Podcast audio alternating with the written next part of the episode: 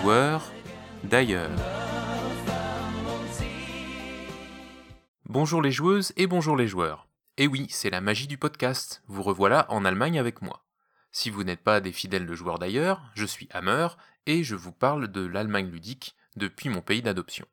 Le mois dernier, je dissertais sur les auteurs de jeux allemands et sur l'influence qu'ils avaient eue. Mais ne pourrait-on pas en dire autant des éditeurs de jeux allemands? Et d'ailleurs, est-ce que vous les connaissez bien?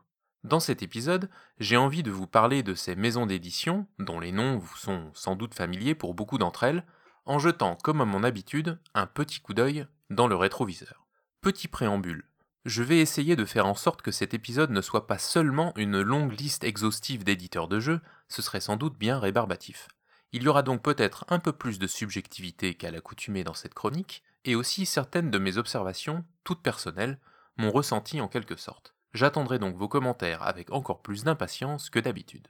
Pour commencer, j'ai envie de vous parler de quatre dinosaures, des entreprises qui sont nées il y a fort longtemps et qui ne sont d'ailleurs pas exclusivement dédiées aux jeux de société. À commencer par Ravensburger, fondé en 1883 par Otto Mayer, fils d'un libraire de. ben, Ravensburg, une ville située non loin du lac de Constance. Dès l'année suivante est publié le premier jeu de société de l'éditeur, Le Voyage autour du monde, ainsi que les premières histoires pour enfants. Et oui, car précisons d'emblée que Ravensburger, c'est aussi, et peut-être même avant tout, un éditeur de livres. Les éditions Automayer déposent officiellement la marque Jeux Ravensburger en 1900. L'éditeur de livres continuera de se développer au cours des décennies suivantes, toujours avec la famille Mayer à sa tête, et aura même la chance de traverser sans dommage la Deuxième Guerre mondiale. En 1959 sort un jeu emblématique, le Memory. Ouais, bon anniversaire Quoi? Bah oui, le Memory a 60 ans cette année. Depuis 1964, la firme produit aussi des puzzles bien connus. Il s'en vend aujourd'hui 10 millions chaque année. Il faudra attendre 1977 pour que s'opère la séparation entre l'édition de livres et celle de jeux. Alea, marque de Ravensburger, apparaît en 1999 avec la publication de Ra de Rainer Knizia. Mais avec sa gamme de jeux, jouets et livres éducatifs, la cible principale de Ravensburger reste les enfants. Aujourd'hui, le groupe Ravensburger a ouvert des filiales dans plein de pays européens et aux États-Unis et possède ses propres usines de production en République tchèque par exemple. Un détail qui intéressera Paul le chiffre d'affaires annuel se monte à 470 millions d'euros. Mais il y a encore plus vieux. Cosmos, vous connaissez aussi, non? Cette maison d'édition fondée par les frères Frank à Stuttgart date de 1822. Là encore, il s'agit d'abord d'un éditeur de livres, qui se spécialisera un moment dans la publication de romans étrangers. Mais le nom actuel de la société vient du magazine de vulgarisation scientifique du même nom, produit par l'éditeur au début du XXe siècle. Cosmos s'est aussi fait connaître par ses boîtes d'expérimentation et éducatives à thème scientifique, et ce dès les années 1920, ainsi que par ses livres pour enfants et pour la jeunesse. Ce n'est que depuis 1985 que Cosmos donne aussi dans le jeu de société. Les colons de Catane en 1995, ça vous dit quelque chose sans doute. Il y a aussi la série de jeux pour deux qui a eu un certain succès, avec des titres tels que Les Cités Perdues, Targi, Kauna, etc. Plus récemment, c'est avec la série d'escape games Exit que Cosmos cartonne. Le troisième dinosaure de ma liste, c'est Schmidt. En 1907, Joseph Friedrich Schmidt invente Mensch ärgere dich nicht, un jeu très proche des petits chevaux et dérivé du jeu indien Pachisi. Au début, il existe deux entreprises distinctes, à Nuremberg et Munich, celle du père et du fils. Elles fusionneront finalement en 1970. Contrairement aux deux éditeurs précédents, depuis sa création, Schmidt s'est spécialisé dans le jeu, avec des jeux de société pour tous les âges, ainsi que des puzzles. Dans les années 80, Schmidt coédite par exemple le jeu de rôle L'œil noir, réponse allemande à Donjons et Dragons. Racheté par une holding en 1997, la société a désormais son siège à Berlin. Parmi les succès les plus récents de l'éditeur, il suffit de regarder la liste des jeux sélectionnés pour le Spiel des Jahres en 2018 pour y trouver Les Charlatans de Belcastel et aussi très futé, deux jeux de l'auteur autrichien Wolfgang Warsch, très en verve et en vogue en ce moment. Le quatrième de ces trois mousquetaires, c'est ABBA, ou plutôt Habermas. Habermas GmbH. Comment? GmbH. GmbH. Gesellschaft mit beschränkter Haftung, quoi. Ah oui, SARL, tu veux dire. Les auditeurs vont rien comprendre, tu sais. Oh, mais ils sont aussi là pour apprendre, hein C'est en 1938 que Eugène Habermas achète des parts d'une fabrique de jouets en bois dont il devient bientôt l'unique propriétaire. Après la Seconde Guerre mondiale, le fils d'Eugène, Klaus, toujours à la tête de la société aujourd'hui, apprend la menuiserie après avoir passé son diplôme d'ingénieur. L'entreprise continuera de se développer depuis son siège près de Cobourg en Haute-Franconie, dans le nord de la Bavière, et à coup de rachat d'entreprises fondera plusieurs filiales en Europe, aux États-Unis et en Asie. Les jouets en bois continuent pourtant d'être fabriqués majoritairement en Allemagne, selon l'entreprise. Avec le boom des jeux de société en Allemagne dans les années 80, ABBA développe une gamme de jeux pour enfants, reconnaissable aujourd'hui entre mille grâce aux fameuses boîtes jaunes, comme celle du jeu Le Verger par exemple, sorti en 1986. Là encore, nous avons ici une grosse société aux ramifications internationales qui peut s'enorgueillir d'un chiffre d'affaires annuel de quelques 360 millions d'euros. Et un éditeur de jeux qui, on l'a vu, souhaite sortir du seul secteur des jeux pour les plus petits, avec une gamme orientée vers les familles et des titres comme Karuba, Roi et compagnie ou Odysseyland de messieurs Kramer et Kisling, excusez du peu. Alors pourquoi est-ce que je vous parle de ces quatre éditeurs? Oui, comme vous l'avez compris, c'est d'abord parce que nous avons là quatre compagnies établies depuis fort longtemps et dont trois d'entre elles ont pour point commun de n'avoir pas commencé leur activité exclusivement avec le jeu de société. Mais c'est aussi parce que ce sont les marques de jeux que je vois le plus souvent dans les magasins ici, donc celles qui sont les plus connues du grand public. Et là, je ne vous parle pas des boutiques de jeux spécialisées, d'ailleurs en assez petit nombre en Allemagne, mais ça, c'est une autre histoire. Les jeux de société sont présents ici dans des grandes chaînes de magasins généralistes, qui s'appellent Karstadt, Kaufhof, Müller, il y en a sûrement d'autres, et dans les magasins de jouets évidemment, mais aussi de plus en plus dans les librairies. Et là, des sociétés telles que Ravensburger ou Cosmos, qui travaillent aussi dans le milieu du livre, partent à mon avis avec un avantage. Tiens, prenez la série d'escape games Exit, éditée par Cosmos. On voit ces petites boîtes absolument partout. Autre point commun entre ces quatre éditeurs, la présence dans leur catalogue d'une gamme dite de voyage, dans des boîtes qui sont grosso modo de la taille d'un livre, et qui sont parfois des versions jeux de cartes ou jeux de dés d'un plus gros jeu. Ce format de jeu a généralement son propre rayon dans les magasins, avec au moins une étagère pour chacune de ces quatre marques, Ravensburger, Schmidt, Cosmos, ABBA. Je vous disais il y a un instant, et aussi dans ma précédente chronique, que le jeu de société avait décollé en Allemagne dans les années 80. Et c'est fort logiquement à cette époque-là aussi que de nouvelles maisons d'édition ont vu le jour, comme Amigo par exemple, fondé en 1980 par Rudolf Janssen et Günther Voigt. L'éditeur se concentre principalement sur des petits jeux de cartes, qui parfois forment des gammes. La société s'est fait connaître en distribuant Uno en Allemagne, mais a connu des problèmes financiers quand elle a perdu les droits de distribution du jeu en 1992. Les fondateurs ont alors dû passer la main et céder Amigo à une société d'investissement privé berlinoise.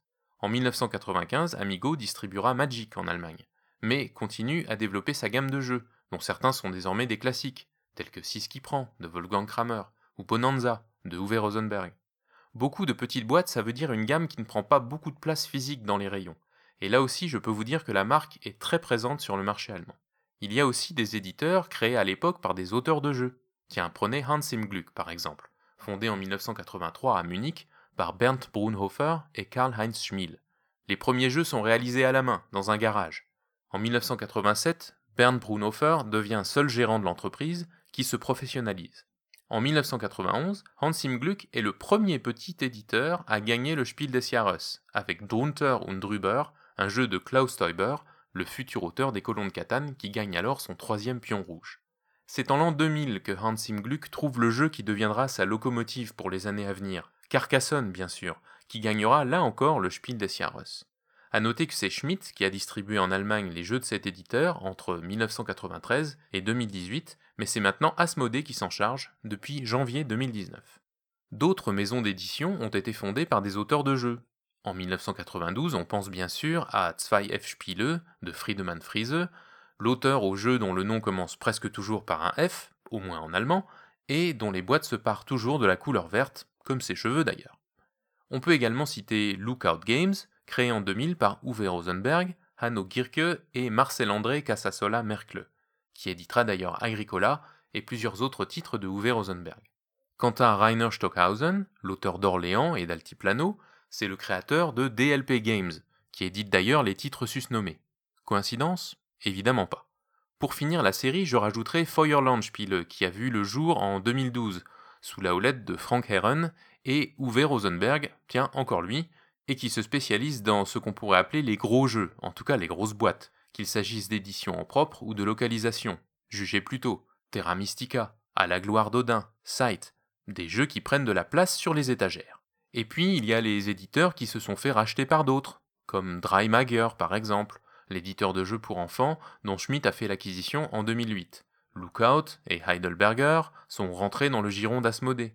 Quant à Egert Spiele, fondé par Peter Egert en 1996 à Hambourg, c'est désormais une marque de la maison Plan B.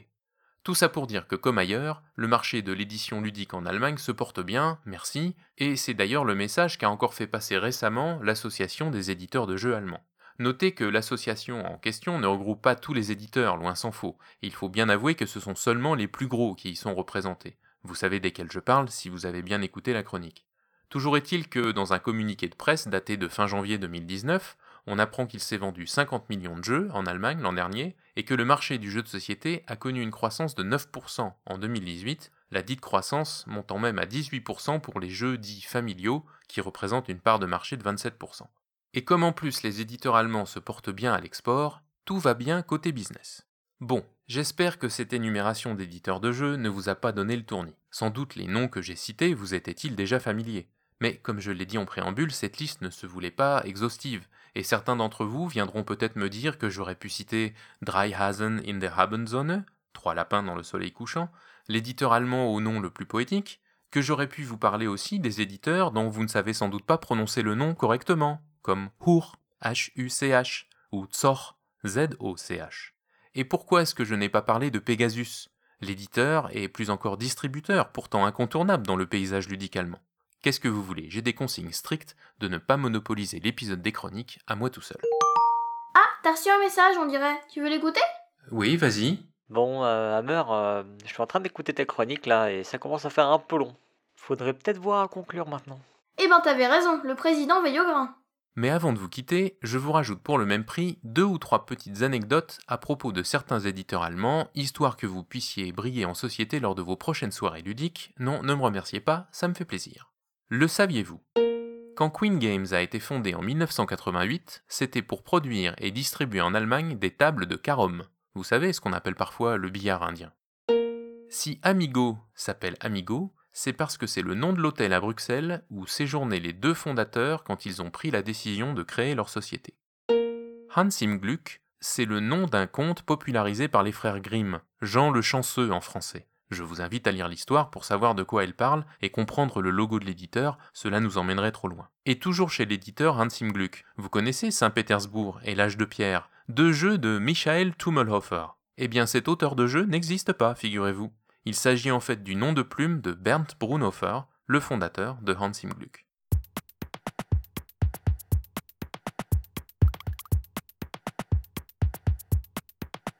C'est désormais une tradition, je ne vais pas vous laisser partir sans vous avoir appris un nouveau mot. Enfin, pour les non-germanophones d'entre vous. Mais d'abord, je dois revenir sur ma devinette du mois dernier, qui, j'en ai bien peur, était un peu trop tirée par les cheveux. Car si je vous ai parlé de Pintade le mois dernier, Das Perlhuhn, c'est parce que c'était le nom de la maison d'édition fondée par Reinhold Wittich. Et si vous ne savez pas de qui je parle, j'ai bien peur que vous deviez aller écouter ou réécouter ma chronique du mois dernier dans l'épisode 103. Cette fois-ci, le mot du jour s'impose de lui-même, Der Verlag, l'éditeur, ou la maison d'édition si vous préférez. Revenez donc me voir le mois prochain pour de nouvelles infos sur l'Allemagne ludique, mais d'ici là n'oubliez pas, spielt gut et jouez bien. T'as oublié de leur dire que tu avais fait une carte des éditeurs pour voir où ils sont installés. Tu as raison, mais ils verront ça d'eux-mêmes dans le billet sur proxy-jeu.fr. Et la prochaine fois La prochaine fois, il sera temps de parler de notre fil rouge.